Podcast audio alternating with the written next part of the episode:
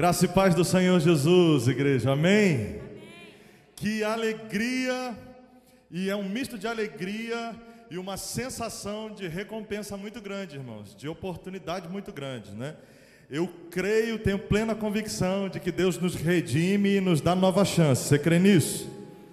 Talvez você não se lembre, e tomara que você não se lembre em nome de Jesus, mas eu já furei com essa igreja. O ano passado, gente, me perdoem, me perdoem. Se alguém se lembra, por favor, pastor, já estava me olhando aqui. Por favor, eu tenho que colocar o culpa em alguém. Não foi minha, foi do diabo, em nome de Jesus. Nós tivemos uma mudança de agenda com o pastor Anderson e, e a gente tinha um convite para estar aqui numa quarta-feira e houve uma troca, né? Ele me pediu para trocar e eu não anotei, gente. Isso nunca aconteceu na minha vida, não tinha anotado. E aí, a gente já tinha sido tão abençoado aqui nessa casa, nós já estivemos aqui antes, visitando o culto, quando a gente estava começando a conhecer o pastor Anderson. E aí, como eu fiquei mal, como eu passei vergonha, falei, Senhor, me dá uma chance. Liguei para ele, falei, pastorzão, me perdoa em nome de Jesus, me dá uma chance de me redimir. Eu acho que foi em setembro do ano passado, ele não me chamou mais. Eu fiquei, amém, né? Ele tem todo direito. E a igreja de ficarem chateados. E aí, esse ano ele me mandou uma mensagem, acho que foi no mês passado, ele falou assim, pastor, eu estou agendando para você no dia 18. Sei que domingo é difícil de sair, mas lembre que você me deve. Aí não tinha jeito nenhum. Aí eu não tive como argumentar, eu tive que me organizar. Então, tem, nesse momento, daqui a pouquinho começa o nosso culto, lá começa às 19h30. Também vai ter alguém eh, justificando a nossa ausência lá. mas eu creio que, ainda que nós não soubéssemos, essa noite já estava na agenda do Senhor em nome de Jesus. E há uma expectativa no nosso coração por compartilharmos um alimento espiritual, uma mesa espiritual. Não crie expectativas no pregador, por favor, em nome de Jesus, mas crie expectativas em Deus. Nós estamos no melhor lugar onde poderíamos estar, na casa do Pai, na nossa casa. Eu me sinto à vontade nessa casa e posso dizer que estamos em casa e não há melhor lugar do que a nossa igreja. Não tem igreja melhor do que a nossa. Aqui é o lugar onde nós vivemos a nossa história, construímos uma história com Jesus, plantamos e vemos os frutos crescer para a glória do nome dele. Amém? Você pode por mais um tempinho se colocar de pé. Eu sei que está frio, eu estou com bastante frio aqui nas mãos. E no nome de Jesus, ainda contribuindo com a adoração que foi gerada a partir do ministério que nos conduziu aqui, vamos adorar mais um pouquinho a Jesus. Se você puder, feche os teus olhos, levante as suas mãos o mais alto que você puder, ofereça a tua gratidão, o teu amor. Se essa fosse a sua última oportunidade, qual é o nível da intensidade da adoração que você entregaria nesse momento ao Senhor? Então, com isso em mente, entregue tudo, entregue tudo ao Deus que tem cuidado de nós, ao Deus que não tem faltado. Nós vamos cantar uma canção que o Senhor nos deu que fala do cuidado de Deus. E se você conhecer um pouquinho, cante esse refrão com a gente em nome de Jesus, dizendo assim: Deus que cuida. O Deus que cuida, que se interessa por nós que se envolve e entra em nosso lar, assenta em nossa mesa para ouvir-nos falar e atento aos detalhes, maravilhas vai operar. Quando nos sentimos sós ou esquecidos. Escute isso. Quando não dormimos mais por pensar no que será do amanhã. E tudo parecer deserto. É nessa circunstância, é ali que Ele vai nos mostrar que é o Deus que cuida que se interessa por nós, que se envolve. Oh, ele entra em nosso lar, assenta em nossa mesa para ouvir-nos falar e atento aos detalhes, maravilhas vai operar. Eu creio. Quando nos sentimos sós ou esquecidos por alguém, Não dormimos mais por pensar no que será do amanhã. E tudo parecer deserto. É ali que Ele vai nos mostrar que é o Deus que cuida, que se interessa por Creia nisso. se envolve E entra em nosso lar, assenta em nossa mesa para ouvir-nos falar e atento aos detalhes. maravilhas Você aprendeu? Diga isso. O Deus que cuida, que se interessa por nós, que se envolve entra em nosso lar, assenta em nossa mesa para ouvir-nos falar, atento aos detalhes, maravilhas vai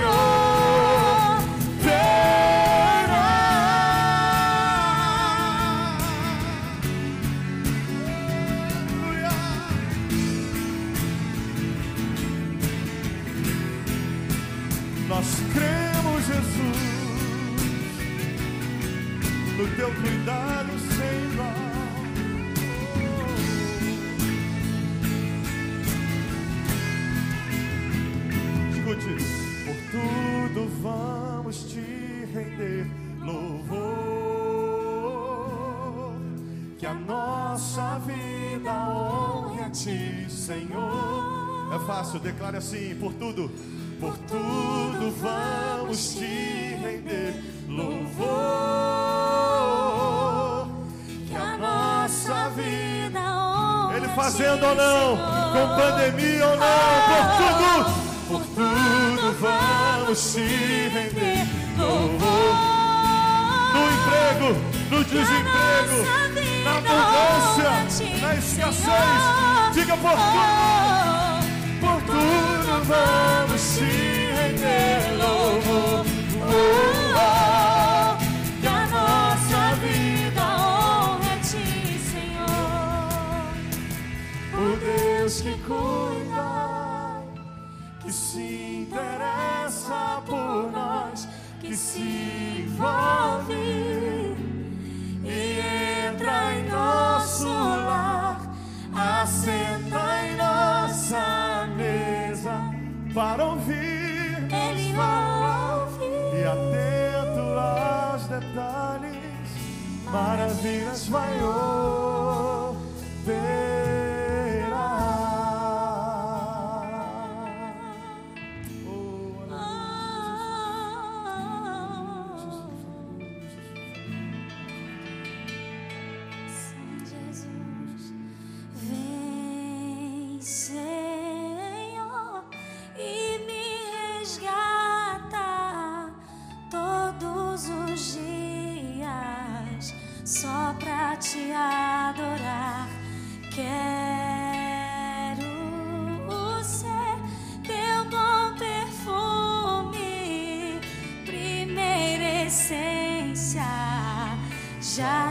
Você pode erguer as suas mãos e dizer isso. Vem, Senhor, e me resgata Todos os dias, só pra te adorar.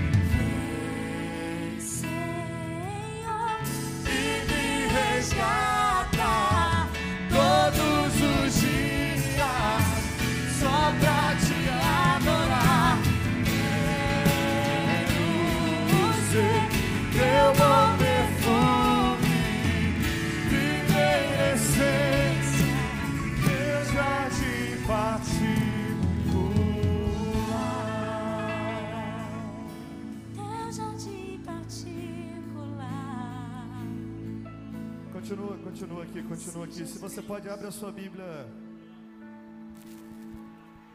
no, no índice. Continue adorando a Ele, continue adorando a Ele. Abra sua Bíblia no índice e encontre o livro do profeta Ezequiel, capítulo de número 1. Continue assim, continue assim. Se alguém puder me trazer um, um litro d'água, eu agradeço. Ezequiel 1. Só para a gente saber até onde a gente já achou, quem já achou, dá um melhor glória a Deus em nome de Jesus. Isso.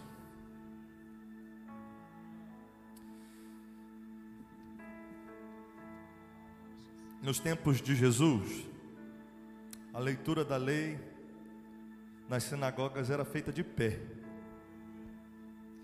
Nós vamos praticar isso aqui. A gente vai ler um capítulo de pé. Pode ser assim? Você está comigo? Amém?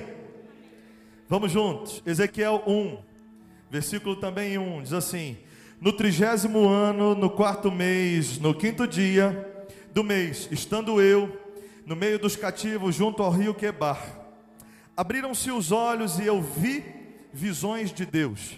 2. No quinto dia do mês, no quinto ano do exílio do rei Joaquim veio expressamente a palavra do Senhor. Veio expressamente a palavra do Senhor a Ezequiel, filho de Buzi, o sacerdote na terra dos caldeus, junto ao rio Quebar.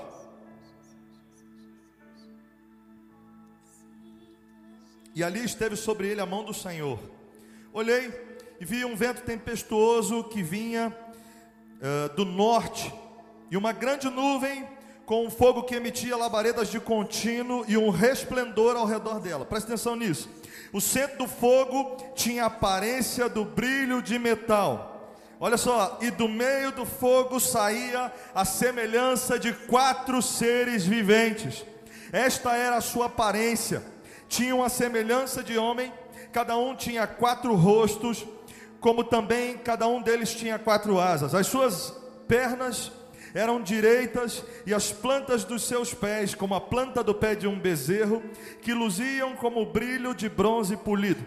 Tinham mãos de homens debaixo das suas asas aos quatro lados.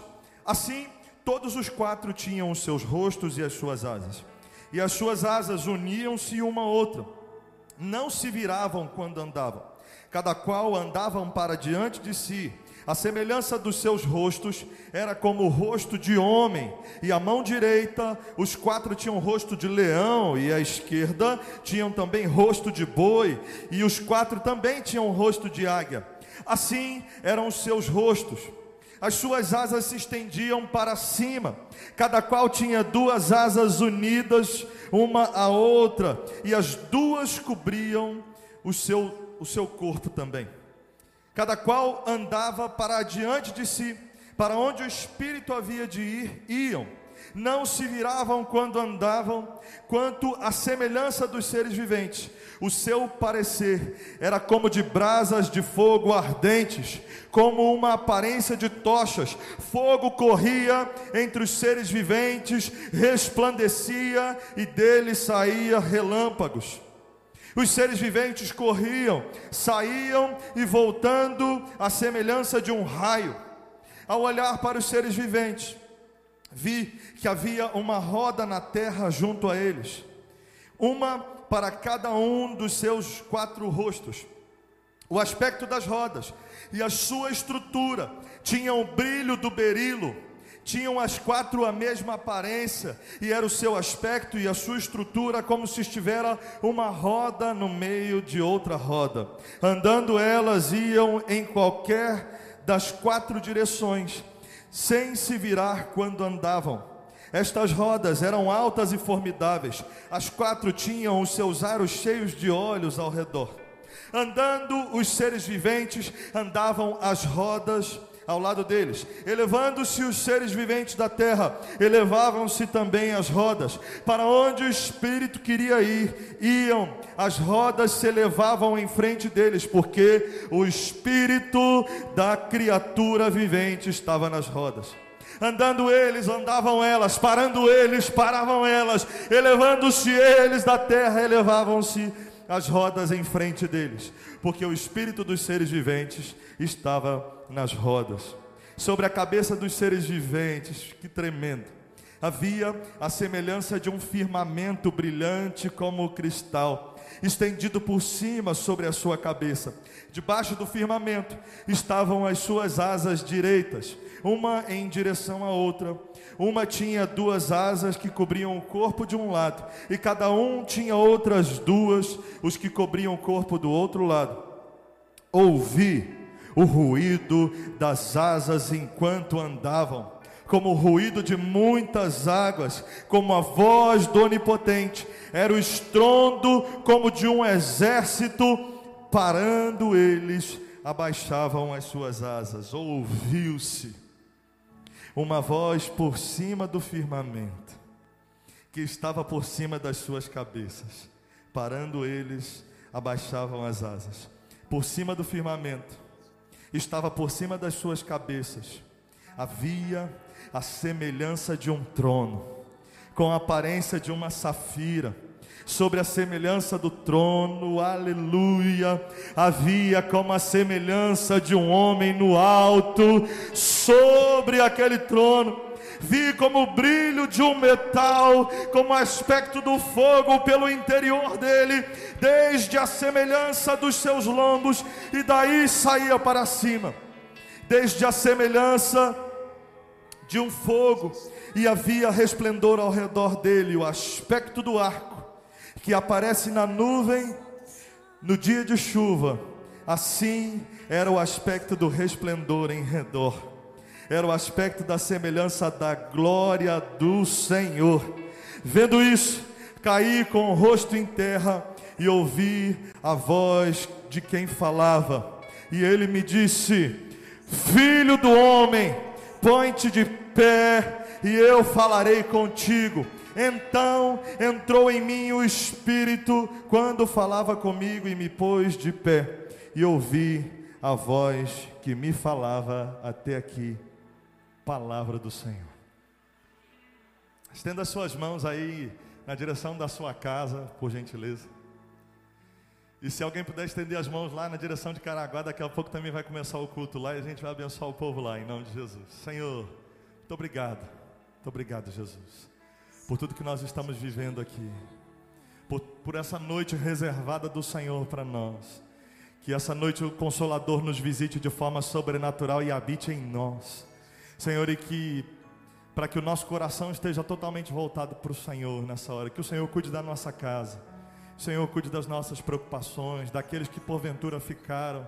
Senhor, e cuida também, Senhor, da nossa igreja metodista ali em Caraguá, cuida do teu povo, e que o nosso culto lá seja tremendo também para a glória do teu nome, nós oramos. Obrigado por essa chance. Fala aos nossos corações e nos alimenta e nos prepara para o tempo que o Senhor está gerando na nossa geração. É no nome de Jesus que nós oramos, te agradecemos. Amém. Se você der o seu melhor, glória a Deus, você pode se assentar.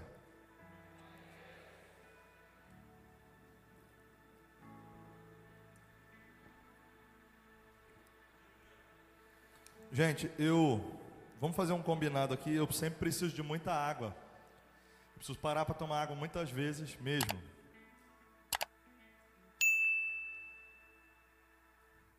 E aí, não gasta tempo comigo.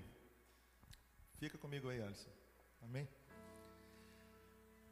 Não gasta tempo comigo. Eu vou precisar tomar muitas vezes água. Aí você gasta todo o seu tempo quando eu precisar parar com o Senhor. Pode ser? Toda vez que eu tomar um gole d'água, você pode dar um glória a Deus? Um aleluia misturado com glória a Deus, pode ser? Então, para você não esquecer, vai uma oportunidade aí. Ó. Mais uma, por favor.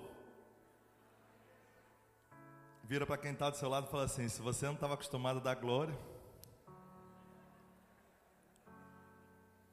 fala, você tem pelo menos 500 ml. Se quiser trazer mais 500 ml, eu, eu também dou glória a Deus aqui.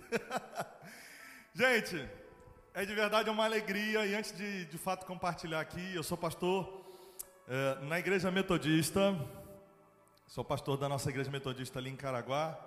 Hoje tenho o desafio também de caminhar junto aos pastores da nossa cidade, no, na presidência do Conselho de Pastores. É, desafio de cuidar de uma casa, de uma família, que estava aqui, minha filha estava aqui desinsofrida querendo ir para o Kids lá, irmão. Fizeram a oferta, a mãe ficou meio assim, aí eu estava esperando esse momento. Filhos, segura um pouquinho. E elas acabaram de ir. Então, para nós é uma alegria ter esse tempo aqui. Eu tenho muitos amigos em São Sebastião, pastor Júlio, pastor da igreja metodista, pastor Anderson, pastor dessa casa, pastor Norival. Tenho muitos amigos aqui, amigos músicos também, pessoas que nos aproximam mais dessa cidade e fazem com que a gente se sinta de verdade em casa, em família nesse lugar. Então, é um privilégio, uma oportunidade e um privilégio. E eu quero compartilhar com você algo que nós temos compartilhado. Eu já ministrei por duas vezes essa mensagem na nossa comunidade. Eu sou um pastor de igreja local, então eu faço questão de ministrar a mesma coisa que eu ministro na minha igreja local, compartilhar nos lugares. Afinal de contas, eu entendo que quando recebemos uma oportunidade de compartilhar em outro lugar, a gente vai para testemunhar a respeito do que Jesus está fazendo. Sim ou não? Você crê nisso? Amém? E essa palavra o Senhor tem gerado em nós, porque nós temos plena convicção, irmãos, que Deus está nos convocando para esse tempo. Há muito apavoramento, é claro. Nós vivemos dias de notícias preocupantes, difíceis, e a gente não negligencia nada disso, nem, e nem pormenor. Como é que, cria um trava-língua aqui, né? Nem torna menor, né? É, essa, o momento que nós estamos vivendo. Uh, varão, Deus abençoe. Glória a Deus pela sua vida. Mas sim, apenas nós fomos pegos de surpresa com o momento que nós estamos vivendo. Deus continua sendo onisciente, Ele continua no governo, continua no controle, irmão. Deus não foi pego de surpresa com nada. E eu não vou ser profeta da desgraça. Mas pé no chão, irmão. Daqui para frente, biblicamente, não vai melhorar. Biblicamente, é um tempo mais desafiador. Para quem está em crise, é mais dificuldade, é mais falência, é mais morte. Pastor, que é isso? Eu estou falando sério, gente. Ou só eu que acho que a gente está vivendo, de fato, um arranjo arquitetado faz tempo sem ser profeta do caos, biblicamente não há expectativas de uma melhora com bases humanas. Mas que tempo, irmãos. Porque toda vez que a Bíblia ou que a história destacam momentos desafiadores para o povo de Deus, para a igreja de Cristo, todas as vezes que nós somos confrontados e pressionados tensionado. A gente estava falando de tensão, né? Alguma coisa está por acontecer. E a minha Bíblia diz, e a história da igreja de Cristo também nos conta que todas as vezes que a igreja foi pressionada, que o povo de Deus sofreu tensões, que o mundo é, requereu da igreja, requeriu da igreja que os filhos de Deus se manifestassem.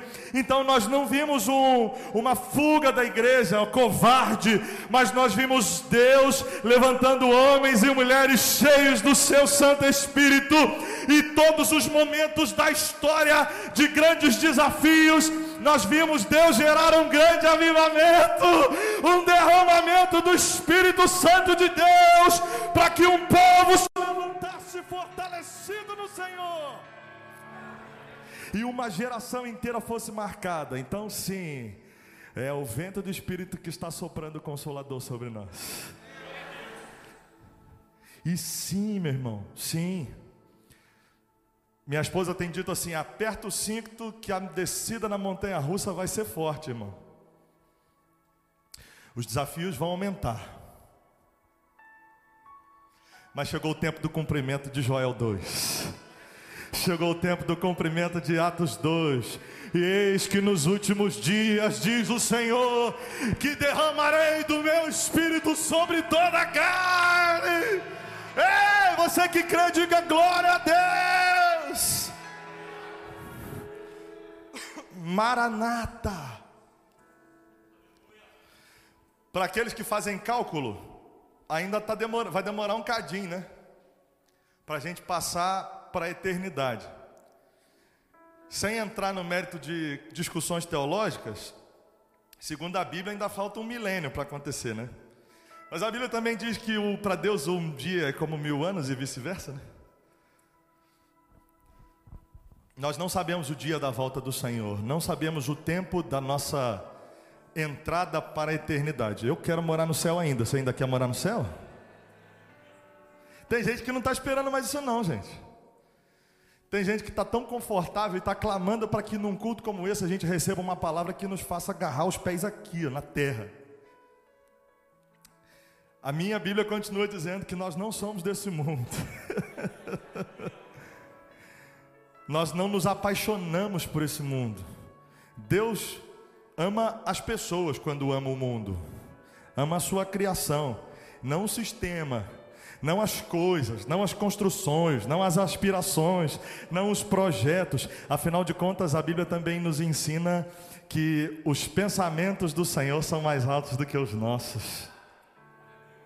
Então, meu irmão, minha irmã, para a gente entrar no texto aqui, como tudo isso nos envolve? Sim, diante do, dos desafios que nós estamos vivendo, Deus está preparando uma noiva porque vai acontecer um casamento.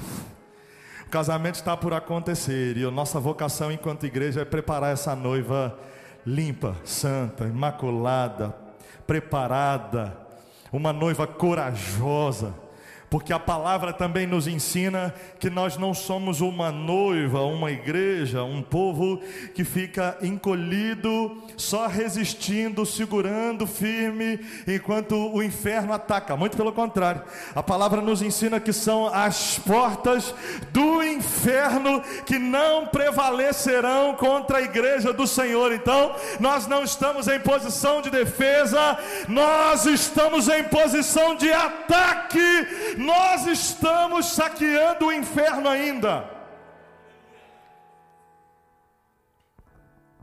Então não se apaixone não pelo mundo não. Cuidado porque uma coisa não quer dizer outra, né? Enquanto ainda estamos aqui, se estamos vivos, se nossa caminhada não foi interrompida, seja pela Covid ou seja por qualquer outra coisa, porque a Covid é o assunto do momento, né? Mas se a nossa caminhada não foi interrompida por qualquer motivo, seja em 2020, seja em 2021, é porque ainda há um propósito de Deus por ser realizado na nossa vida, e é só por isso. Caso contrário, Deus não nos teria permitido permanecer aqui. Nós não estamos aqui por acaso, nós não estamos aqui sem propósito. Sim, há um propósito global, coletivo para a sua igreja. Não, nós não somos o ponto fraco de Deus. Não, nós não somos tão importantes assim para Deus nos permitir permanecer. Ele nos ama. Cuidado com as. É, talvez seja a oportunidade de alertar também, né? Cuidado com umas correntes teológicas do nosso tempo que estão vendendo uma paternidade frufru, uma paternidade gugu e iê. Jesus te ama tanto. Você é o ponto fraco de Deus. Sim, ele deixa as 99 para nos buscar, para nos encontrar. Mas no momento em que somos encontrados, a gente passa a ser das 99 que vai aguardar um pouquinho enquanto ele vai buscar outro, irmão. Paternidade não é isso. Paternidade é enquanto copiamos Jesus, que é o Filho de Deus, enquanto aprendemos como viver como um filho de Deus, olhando para Jesus e andando com Ele nós descobrimos um Pai que nos ama, que nos perdoa, que nos salva, que nos restaura, mas que também é justo e nos corrige, que nos ensina, que endireita as nossas veredas, os nossos caminhos e que principalmente aponta um destino para nós, uma direção, que nos dá um futuro, nos dá uma eternidade. Então nós estamos nesse desafio. Deixa eu dar um glória a Deus aqui. De preparar uma igreja, de preparar uma noiva forte, ousada, que vai para cima mesmo, que vai em nome de Jesus invadir as redes sociais e tomar posse do lugar que o Senhor nos permitir alcançar naquele lugar como um lugar de influência que vai ocupar os lugares da nossa sociedade, não apenas politicamente, com interesses pessoais, mas entendendo que, como povo de Deus e como igreja, temos um desafio coletivo, e quando trabalhamos, quando investimos o melhor da nossa vida, não fazemos porque queremos algo em troca, mas fazemos porque não só aguardamos a vinda de Cristo, mas somos aqueles que estão apressando o retorno do Salvador, alcançando o coração de todos aqueles que estão perdidos, enquanto ainda há tempo. E esse texto de Ezequiel? Antes da gente seguir, imagina uma, uma pequena imagem comigo aqui. Um índio, e a gente vai voltar ali. Um índio que viveu a vida toda isolado numa tribo num lugar isolado, numa tribo isolada, sem acesso à internet e sem nunca sair da tribo. Uma equipe de pesquisadores então coloca uma venda e um abafador nos ouvidos desse índio e o leva para um de carro até o centro de São Paulo, na Avenida Paulista. Lembre-se que ele sempre viveu isolado, ele nunca saiu de lá. Ele não sabe o que significa Avenida Paulista. Seja qual for o momento da história, lá vai estar lotado, gente. E aí ele é levado até aquele lugar e no momento em que ele é conduzido pelas mãos até o centro de São Paulo, ali na Avenida Paulista, é retirado dos seus olhos essa venda e o, o abafador dos seus ouvidos. E ele, a um par de olhos, subitamente, depois de viver a vida toda numa aldeia, a um par de olhos, subitamente ele tem um encontro com aquela realidade que nunca viu, e ao mesmo tempo ele vê carros circulando para lá e para cá, pessoas passando para todos os lados, helicóptero cruzando a cidade, trem, metrô, prédios, tudo ao mesmo tempo, luzes, sons, buzinas, tudo ao mesmo tempo. Então coloca-se novamente aquilo que estava no ouvido e nos olhos dele, e ele é levado novamente para sua tribo. O que vai acontecer com esse índio? Nunca mais ele vai ser a mesma pessoa. Ele vai ficar completamente transtornado. E as pessoas que convivem com ele vão perguntar: Mas o que foi que você viu que te deixou desse jeito transtornado? O que, que ele vai dizer, gente? Ele nunca tinha saído da tribo e tem uma visão uma única vez. Ele vai contar com a linguagem dele a, partir daquilo que ele tem experiência. Ele vai dizer o seguinte: Eu vi grandes árvores com pessoas em cima. Eu vi uma libélula que cruzava os céus e pessoas estavam dentro delas. Eu vi uma grande anaconda que passava no meio por trilhos e pessoas estavam dentro. Ele vai dizer tudo que ele viu a partir do seu vocabulário, da sua cultura, da linguagem que ele estava acostumado. É assim que Ezequiel está descrevendo a sua visão. É assim que Isaías descreve suas visões, Daniel. É assim que João, na ilha de Pátimos, descreve as suas visões. Irmãos, talvez nem nós, porque nós não sabemos o tempo da realização de muitas das profecias, da palavra, da visão que Deus está liberando na Bíblia para os seus servos. Então, com a linguagem que ele tinha, ele está tentando explicar aquilo que ele está vendo. Eu não sei se você já teve é, essa curiosidade. Há pouco tempo, talvez, acho que no mês passado, foi quando Deus começou a gerar essa mensagem no meu coração e eu fui pesquisar. Eu fiquei, meu Deus, espera aí. Será que alguém já desenhou isso algum dia? E eu fui para o Google e coloquei assim, coloca lá depois, visão de Ezequiel 1. Visão de Ezequiel 1. Quem está anotando, põe aí. Visão de Ezequiel 1. É difícil para a nossa compreensão. Muitos dos desenhos vão relatar exatamente como está descrito ali: uma plataforma de cristal. Embaixo dessa plataforma, quatro querubins, que são guardadores do trono. Esses quatro querubins têm quatro rostos: leão, homem, águia e touro.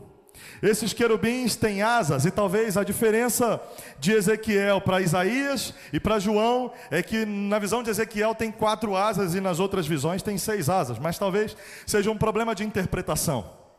E depois disso, vai dizer que ao lado dos querubins existem rodas que se movimentam uma ao redor da outra, e quatro rodas e quatro querubins nos quatro cantos.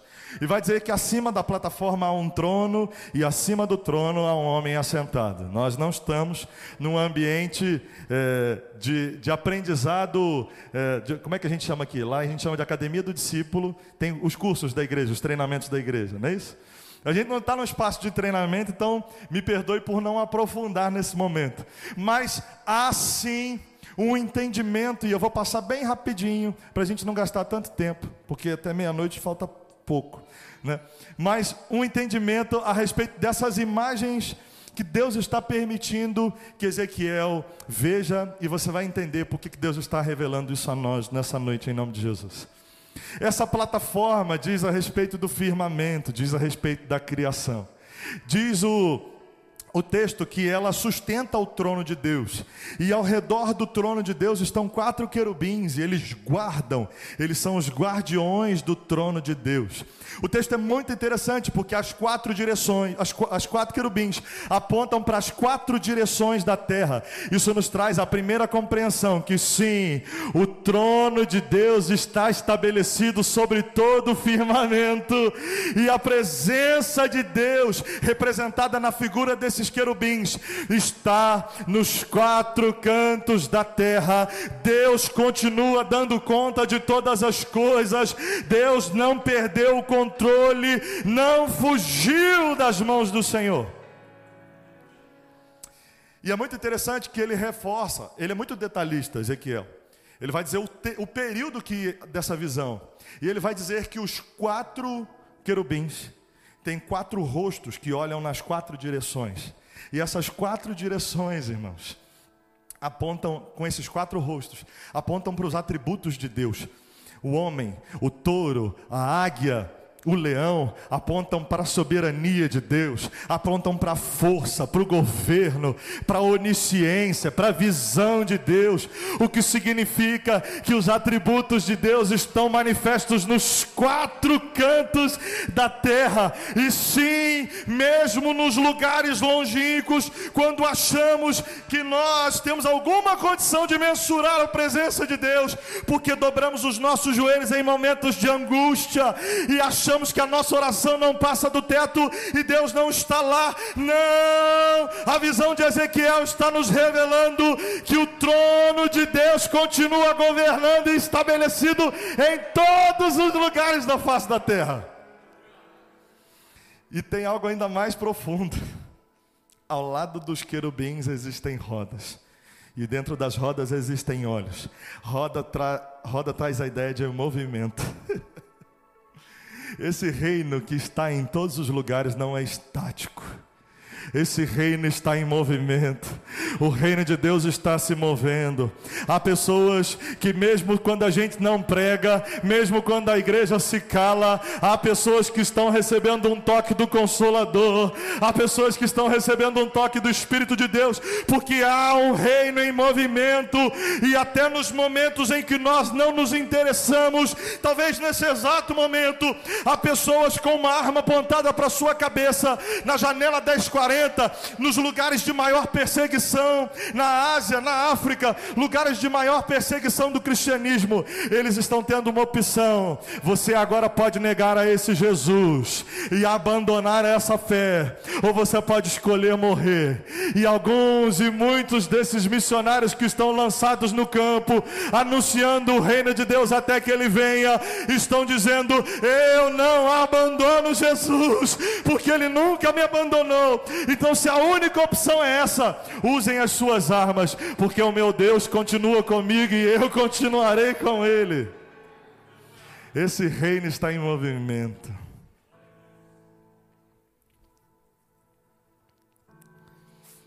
Meu Deus. Acima do firmamento, o arco. A aliança de Deus com o firmamento, a aliança de Deus com a terra não por, pelo nosso merecimento, mas pelo caráter doador de Deus. E sobre todas as coisas, sobre a criação, sobre a destruição do homem, sobre as crises, sobre as vitórias, sobre as lutas, o trono de Deus continua estabelecido sobre todas essas coisas. Sobre todas as pessoas ele governa. As autoridades da terra podem manipular. Os homens podem se levantar. Podem tentar inclusive nos oprimir e oprimir a nossa geração.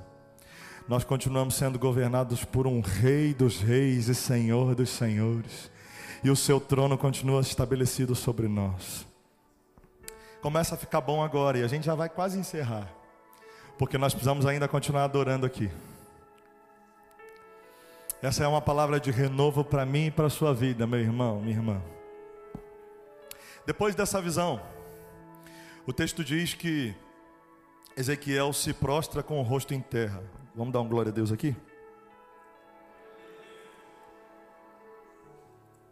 O texto diz que Ezequiel se prostra com o rosto em terra. Porque diante dessa visão da glória de Deus, ele também avaliou a sua condição. Como eu teria condição de ver o que eu estou vendo? Por que eu? Eu que sou um homem pecador, estou vendo o trono de Deus, eu estou vendo a glória de Deus e ele se prostra com o rosto em terra. E aí, irmão, começa a acontecer algo muito sobrenatural texto no capítulo de número 2 diz que a voz daquele que estava sobre o trono, aquele que estava sobre o trono se levanta e vira e se volta para aquele homem enfraquecido, se volta para aquele homem abatido diante da visão da glória de Deus. E aquela voz daquele trono, que é a voz do próprio Senhor, diz para Ezequiel: Põe-te de pé, e eu falarei contigo. Sabe uma característica dessa voz? Deixa eu usar uma. Isso aqui é verde, né? É quase de verdade. Mas é verde. É verde sim ou não?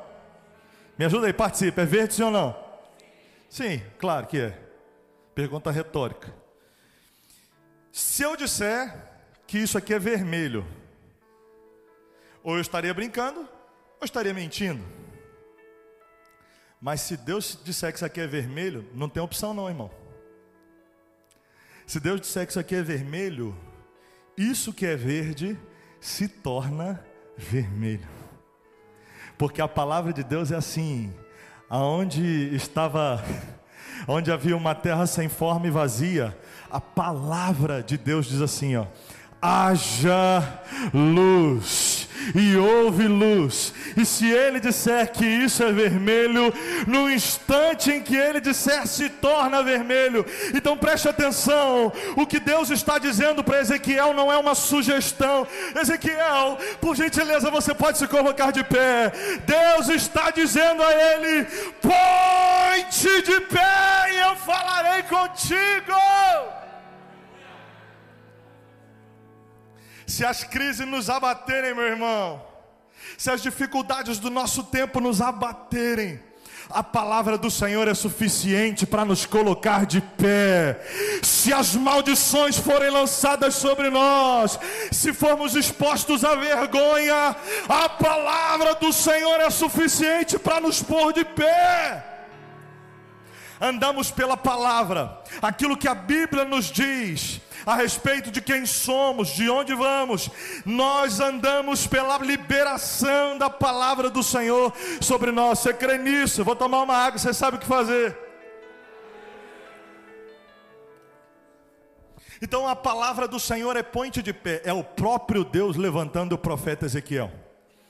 Aliás, ele não era profeta, o texto diz que ele era sacerdote. Deus está mudando a direção, Deus está mudando o propósito, Deus está mudando a vocação. A partir de agora, Ezequiel, você que queimava ofertas pelo pecado de todo o povo, você que conectava esse povo com Deus, agora você vai ser voz de Deus sobre esse povo. Então, põe-te de pé e eu falarei contigo. Ezequiel se coloca de pé e aí vem o pesado, irmão. Porque eu não li para não ficar mais extenso. Mas começa o desafio de Ezequiel. E ele vai dizer assim: Eu estou te levantando sobre uma casa rebelde. Você será profeta de uma casa rebelde. Ezequiel, apronta-te, prepara-te, porque eles não vão dar crédito à tua mensagem. Eles vão distorcer o que você diz, eles vão se afastar de você porque eles estão distantes de mim, eles não vão ouvir, eles não vão enxergar. E o que eu quero que você faça, Ezequiel, é o que Deus está dizendo no capítulo 2. Você vai cegar o entendimento, você vai cegar os seus olhos e ouvidos, para que quando eles se deem conta da oportunidade que eles tiveram e abriram mão, aí vai ser tarde demais. Ezequiel está preparando, Deus está preparando Ezequiel, está preparando o seu povo para a invasão de Nabucodonosor em Jerusalém. O povo seria levado como cativo. Ele já estava no cativeiro do reino de Judá. E a nação de Jerusalém seria levada cativa seria levada escrava a partir da invasão de Nabucodonosor. E eles que haviam se afastado do Senhor, agora iriam colher os frutos do seu distanciamento, do seu rompimento com o Senhor. Que duro, que pesado. E na sequência do livro de Ezequiel, o ministério de Ezequiel é muito difícil, irmãos. É muito pesado. É muito incompreendido pelas pessoas que o ouviram. Glória a Deus porque o Senhor está desenhando para nós uma oportunidade de anunciar o Evangelho de Jesus Cristo numa geração semelhante a essa. E eu creio que Deus está levantando os profetas, os Ezequiéis, os Isaías. Deus está levantando os Daniéis do nosso tempo. Pessoas que estão dispostas a anunciar Jesus e apressar a vinda do Salvador. Deus está levantando um povo Deus está levantando uma geração. Chega de amaldiçoar essa geração. Sim, há muitos desafios, mas chega de dizer que é uma geração muito difícil, muito ruim. Chega de amaldiçoar aquilo que Deus está abençoando no meio das crises do nosso tempo e dessa geração. Deus está levantando uma geração de remanescentes da igreja de Filadélfia, no meio da igreja de Laodiceia, aonde há um povo apenas religioso, que não está interessado no que Deus está fazendo e só está repetindo discursos da religião. Deus está levantando um povo santo, apaixonado pela Sua presença, e eu quero fazer parte dessa geração. Eu não sei você, mas eu quero queimar nessa geração. E a chave para tudo isso, irmão, a chave para tudo isso é como começa. Porque a missão tão difícil de Ezequiel não estaria baseada na capacidade de Ezequiel de falar, de fazer, de realizar. Toda a capacitação vem daquele que colocou Ezequiel de pé. Toda a mensagem vem daquele que colocou Ezequiel de pé. Toda a direção vem daquele que o colocou de pé. E viriam dias difíceis. E o ministério de Ezequiel revela isso. Viriam dias de vontade de desistir. Viriam dias na vida de Ezequiel de se sentir abandonado, sozinho, um ET no meio da geração, uma geração que não ia dar ouvidos, que não ia receber aquela mensagem. Os próximos dias serão dias ainda mais difíceis para nós, serão dias ainda mais desafiadores. E o Senhor tem nos levantado para anunciar nas igrejas que o Senhor tem nos enviado nesse tempo. A gente passou um bom tempo servindo apenas na igreja local e alguns convites estão se abrindo porque nós entendemos que há uma oportunidade de corações se abrirem e o entendimento ser aberto para essa realidade que nós estamos vivendo. Há um projeto global mesmo, gente. Há um projeto global mesmo. Judeus falam da reconstrução do terceiro templo. Já esperam já planejam a manifestação do seu Messias. Você sabe do que nós estamos também esperando, né? Pastor, você está anunciando o caos. Não, irmão. Nós estamos preparando uma noiva forte, corajosa, que não tem medo do inferno, que não tem medo das dificuldades do nosso tempo, que vai se lembrar do dia que essa palavra foi ministrada, que estará com os olhos abertos e fortalecida para os dias mais difíceis. Então pode ser, irmão, talvez a economia do país não se recupere não, tá? Pode ser que a gente, a gente está tá com tanta expectativa a respeito disso, né? Quando que a gente vai ficar logo livre dessas máscaras? Meu Deus! Quando que a gente vai poder retornar ao convívio, às atividades? Quando que a gente pode ter uma vida normal? Não sei, mas eu quero te dizer, isso não é importante mais. Isso não é mais importante. O que importa, irmãos, é que não somos nós, talvez tenha alguém aqui que possa testemunhar isso. Não somos nós que estamos dependendo de um respirador nesse exato momento. Não somos nós que estamos nesse exato momento velando alguém, pode ser que você já tenha passado por isso. E não somos nós que estamos sendo velados por alguém. Há uma oportunidade de Deus para esse tempo que se chama hoje. E nós estamos sendo preparados para esses dias difíceis. Os dias de maior perseguição da igreja, os dias de, em que uma geração não dará ouvidos à mensagem da igreja. Também serão os dias de maior ousadia dia do povo de Deus, também serão os dias de maior autoridade, de maior unção, de manifestação do poder e da presença de Deus. Mas como? Porque também há uma geração de crentes bem complicada, gente. Né? Porque a gente olha para os homens da história, a gente olha para Whitefield, John Wesley, Lutero, meu Deus, que força que esses homens têm.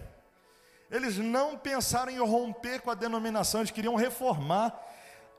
casca grossa, aguentaram até forem, serem capazes de impactar sua geração. Nossa geração não é assim, não. Nossa geração é assim: ah, o pastor não me visitou. Hum. Não olhou para mim, meu líder de cela. Ou então tem uma igreja mais atrativa, mais interessante. Em nome de Jesus, que essa não seja a sua marca, irmão.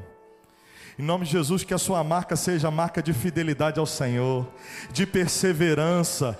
Nós sempre fomos chamados a andar contra a cultura do mundo.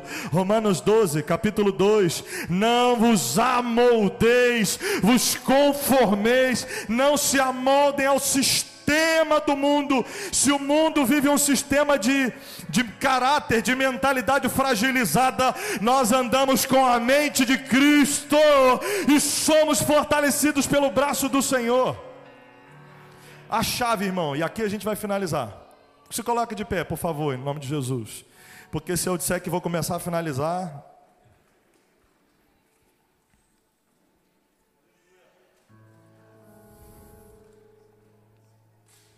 A chave é aqui, irmão. Olhe para mim, por favor. Nos dias mais difíceis, cuidado com os seus filhos, cuidado com as crianças. Hoje a gente estava numa ministração hoje pela manhã, falando a respeito de um filme que a Disney lançou. E a heroína do filme tem dois pais, homens. E durante todo o filme, eles se tratam como amigos. Uma linguagem inclusiva que não é inclusiva, né? Linguagem inclusiva é essa. Glória a Deus por esse ministério. Ataques muito fortes sobre essa geração de crianças e adolescentes. Ataques muito fortes para corromper essa geração. Se você ainda não percebeu, a estratégia do inferno mudou. Antes era muito forte as novelas, né? As novelas eram muito fortes. E os casamentos estavam correndo perigo por causa das novelas. Agora não mudou, né? Agora a novela forte é Gênesis. mudou. A estratégia do inferno mudou. Porque antes, e, e, a Bíblia sempre nos ensinou que antes da igreja, a igreja é a agência de Deus, a igreja é transitória, irmão. Aproveita a oportunidade que você tem em igreja, porque ela vai acabar. Então nós seremos um só povo. Nós seremos aquilo que é maior do que uma igreja, uma família, uma grande família. A humanidade começa com uma família e ela continuará com uma família. A estratégia do inferno é a família ser destruída, porque ela é o primeiro projeto de Deus. Se a família for destruída, a igreja não tem força. A igreja não faz nada. A igreja ela só está no bairro fazendo barulho, atrapalhando o trânsito, criando trejeitos. Se a igreja não, se a igreja perder a sua capacidade de relevância, ela só atrapalha. E ela é só um clube onde a gente repete gestos. e troca opiniões e ideologias. Isso não é igreja de Cristo. E os ataques do inferno são para que não mais os casamentos se dissolvam. É claro que isso ainda continua acontecendo, mas a estratégia mudou. A estratégia é destruir a identidade. Louvado seja Deus por esse retiro. A estratégia é destruir a identidade das crianças e do adolescente. Porque se eles não tiverem identidade, se eles não souberem quem são e para onde estão indo, se eles não tiverem um propósito de vida, e é proposital que eles nem voltem para as escolas, porque se eles não tiverem um propósito de vida, eles nem sequer vão formar família. E se não formarem família, não haverá necessidade do inferno destruir as famílias, porque elas nem sequer existirão. E nesse planejamento, se a família existir, a igreja não tem a menor eficácia no mundo. A igreja existe porque famílias precisam ouvir a respeito de um consolador, famílias precisam experimentar um consolador. E nesses dias que vem pela frente, irmão, quando sua família estiver em risco, cuidado. Quando seu casamento estiver em perigo. Quando seus filhos estiverem expostos, alvejados dessa forma. Quando você se sentir pressionado, não é hora de gritar, pedindo a ajuda de alguém, não é hora de gritar pedindo socorro, não é hora de abandonar o barco e ir uma outra direção, não é hora de abandonar Jesus, não é hora de pedir a morte, é hora de se lembrar do mesmo Deus que trabalhou o coração, a visão, a mente e a vida de Ezequiel, porque antes do chamado tão difícil de Ezequiel começar, antes de Ezequiel anunciar o reino de Deus a uma geração tão difícil, ele teve uma visão da glória de Deus, e aquilo que sustentou o ministério desse homem foi saber que o reino de Deus está sobre todos os lugares, que Deus continua governando, e mesmo diante de situações difíceis, sobre o firmamento há um trono estabelecido e há um rei que continua governando sobre o trono diante das lutas do nosso tempo, que a visão da glória nos mantenha, que a presença de Deus nos fortaleça. Se vierem as lutas, não se acovarde. Se lembre do dia 18 de julho de 2021, que Deus nos colocou de pé, nos encorajou e preparou a nossa geração para ser a geração da igreja mais ousada, a geração da igreja mais sábia, mais fortalecida. Então o inferno pode se levantar. Mas onde estão os filhos de Deus que se levantam fortalecidos pela glória do Senhor? Levante as suas mãos e diga: Jesus, eu creio que o Senhor está me preparando. Você que crê, você que se sente chamado, vocacionado para essa igreja relevante, para essa igreja forte. Levante as suas mãos e diga: Senhor, restaura em nome de Jesus a minha vida, cobre a minha casa com teu sangue.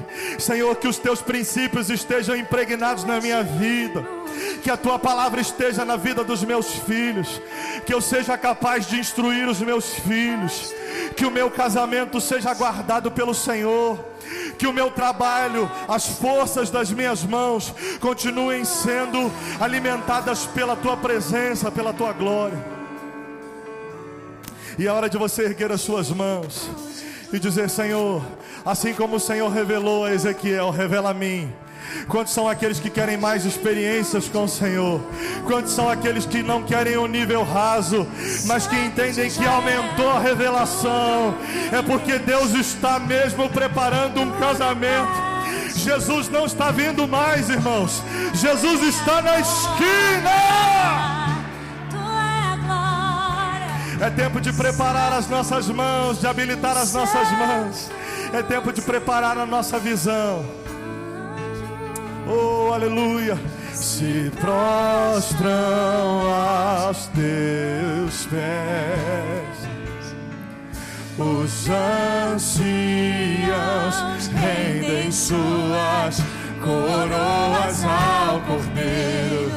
E a Ele, pega suas mãos e diga: Tu és digno de tudo. És digno de tudo. É tudo dele. Pois tudo vem de ti e tudo é para ti. Tua é a glória. Coloque as mãos sobre o teu coração, se você pode. Eu quero orar com você, Senhor. Nós estamos numa noite de renovo da tua presença, Jesus.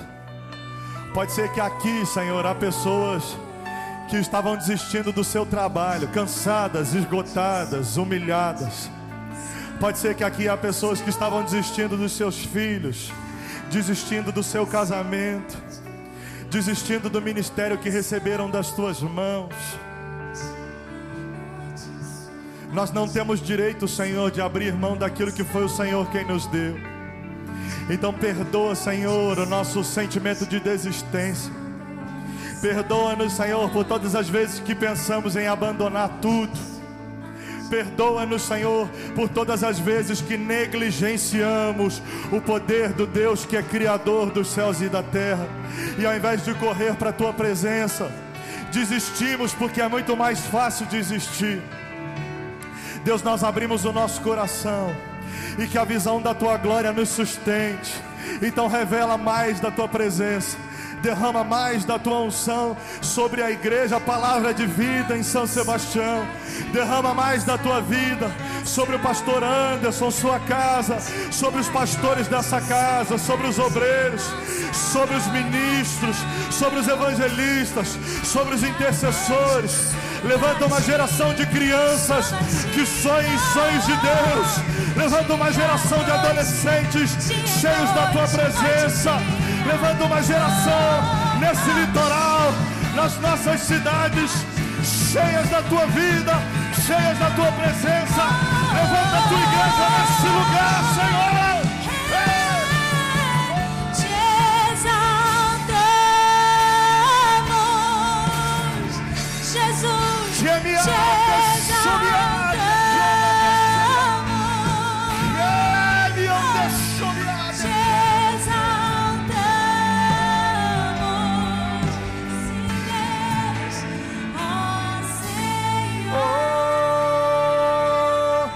Pega suas mãos e diga a Ele: Te exaltamos,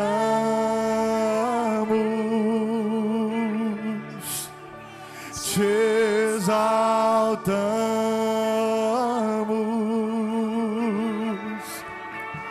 te exaltamos,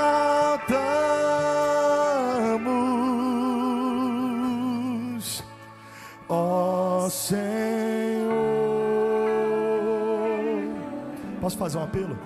Posso fazer um apelo? Posso? Se há alguém em nome de Jesus nessa noite que estava desistindo, que havia abandonado Jesus, tem gente que fica constrangido nesse momento, então deixa eu pedir uma, uma ajuda. Toda a igreja orando e intercedendo com os olhos fechados, por favor.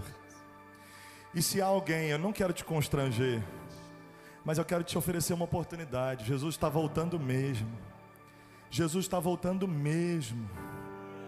Você tem a oportunidade de escolher agora, não apenas que tipo de vida você vai viver agora, mas onde você vai viver a eternidade dos seus dias.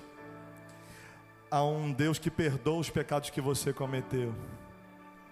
Há um Deus que te salva, que restaura a sua vida, que te oferece um abraço que o mundo não pode oferecer. Se há alguém que estava afastado dos caminhos do Senhor e nessa noite deseja voltar e se comprometer, ou se há alguém que pela primeira vez decide realmente tomar uma decisão não com a religião, não com a denominação, não com a igreja, mas alguém que deseja agarrar as mãos de Jesus nessa noite, não soltar mais.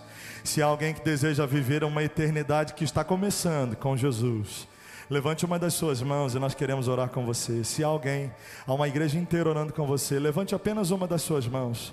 Eu não quero te constranger. Se alguém, só levante uma das suas mãos. Eu não vou insistir muito. Mas se houver alguém, levante apenas uma das suas mãos. E essa igreja que deseja orar com você, em nome de Jesus, em nome de Jesus.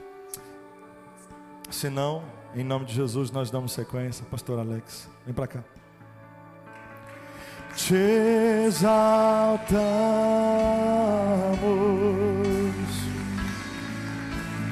ó Senhor.